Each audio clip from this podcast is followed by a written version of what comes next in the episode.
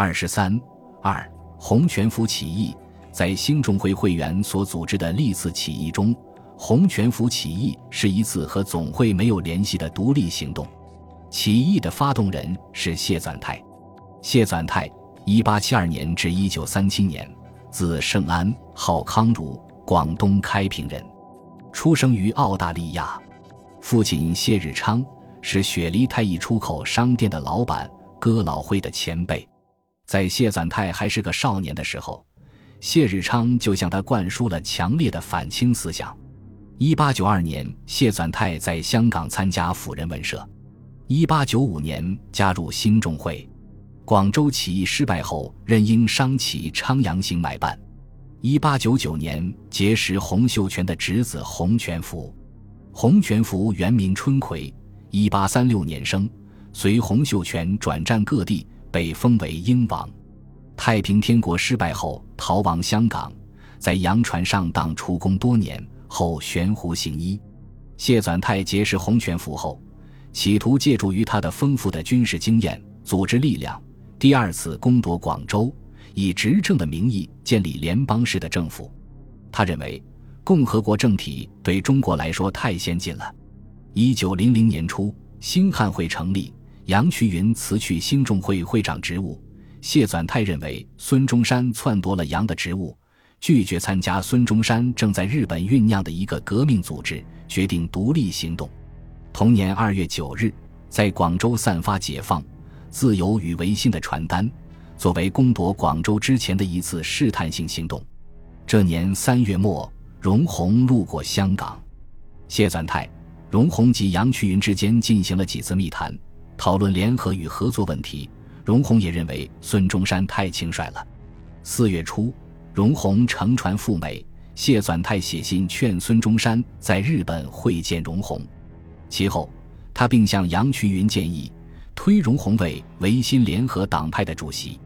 一九零一年九月，谢纂泰、洪全福、李济棠集议。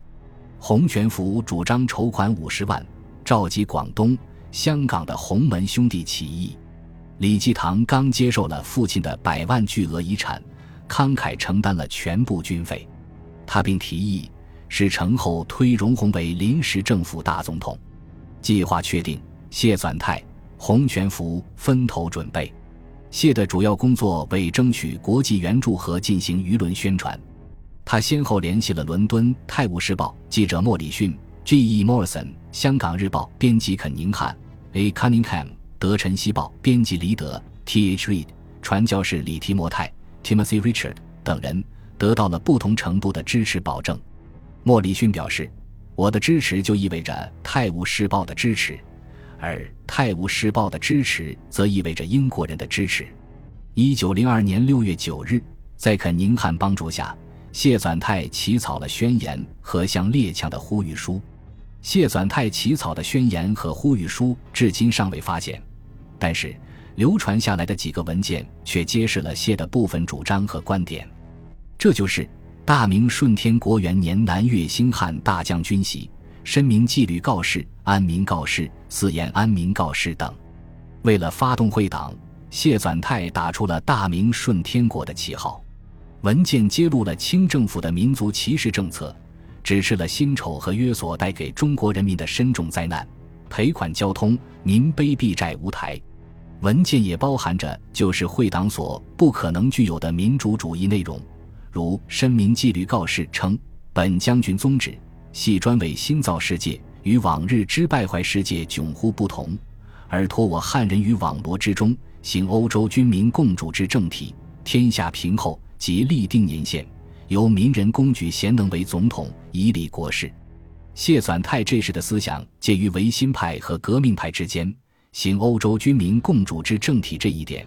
使谢纂泰区别于孙中山而接近维新派，但是由民人公举贤能为总统这一点又使他区别于维新派。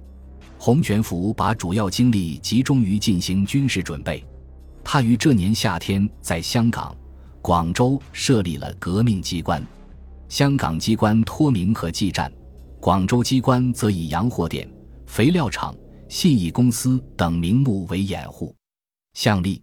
每逢夏历元旦天未明时，广州文武官吏都要齐集万寿宫行礼。洪全福即准备于此时均分五路，纵火为号，炸毁万寿宫，焚烧火药库，占领军械局几个衙署，宣布推翻满清的革命目的。同时，发动惠州会党响应。十月十六日。谢纂泰和父亲讨论了洪全福的起义筹备情况，认为基本就绪。十九日，谢纂泰通知《德臣西报》编辑李德和肯宁汉二人，要他们准备革命的来临。十一月二日，谢纂泰在香港各报发表文章，主张消灭中国的奴隶制。六日，收到荣鸿从美国的来信，信中说：一方面我自己做好准备，另一方面。我将尽我的能力满足你们的需要。荣鸿要求将暗号和密码寄给他。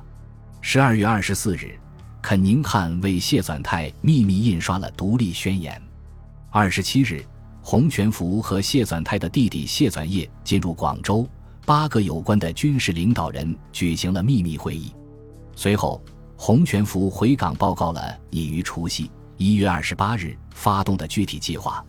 一九零一年一月二十五日，洪全福、谢子修再次进入广州，准备发动。就在这关键时刻，清政府广东当局勾结香港殖民政府，采取了应急措施。起义所需枪械是由李济棠出面向广州陶德洋行订购的，预交定款十数万元。洋行方面企图吞灭枪款，便向粤历告密。洪全福等动身不久。广州方面便派人引导港警搜查和激战，拘捕留守人员，并搜出军械。其至，会党侧击多见。在这一紧急情况下，洪全福仍然企图补救。他命在澳门的同志装载枪械，以煤炭掩盖，火速运往广州。驶至香山时，即被拦截。同时，梁木光向沙面洋行密购的快枪二百杆也被清兵发现。阅历搜索起义军设在广州的机关，逮捕二十余人。洪全福剪掉胡子，化妆逃走。事后，梁木信等十余人被害。谢纂泰父子因失去信心，解散了已经组织起来的国内力量。三月十一日，谢日昌因忧愤逝世。四月，谢纂泰决定听任孙中山及其追随者自由行动，自己则创办《南华早报》。不再致力于武装斗争，导致洪全福起义失败的直接原因还是军械问题。李济棠等寄希望于外国资产阶级在中国开办的洋行，以为他会恪守贸易原则。他们不懂得此类洋行是帝国主义在中国的经济侵略据点，是完全不能信赖的。洪全福起义是兴中会会员组织的最后一次起义，直到同盟会成立后。由于平、刘、李之义的带动，才出现新的武装起义高潮。本集播放完毕，感谢您的收听，喜欢请订阅加关注，主页有更多精彩内容。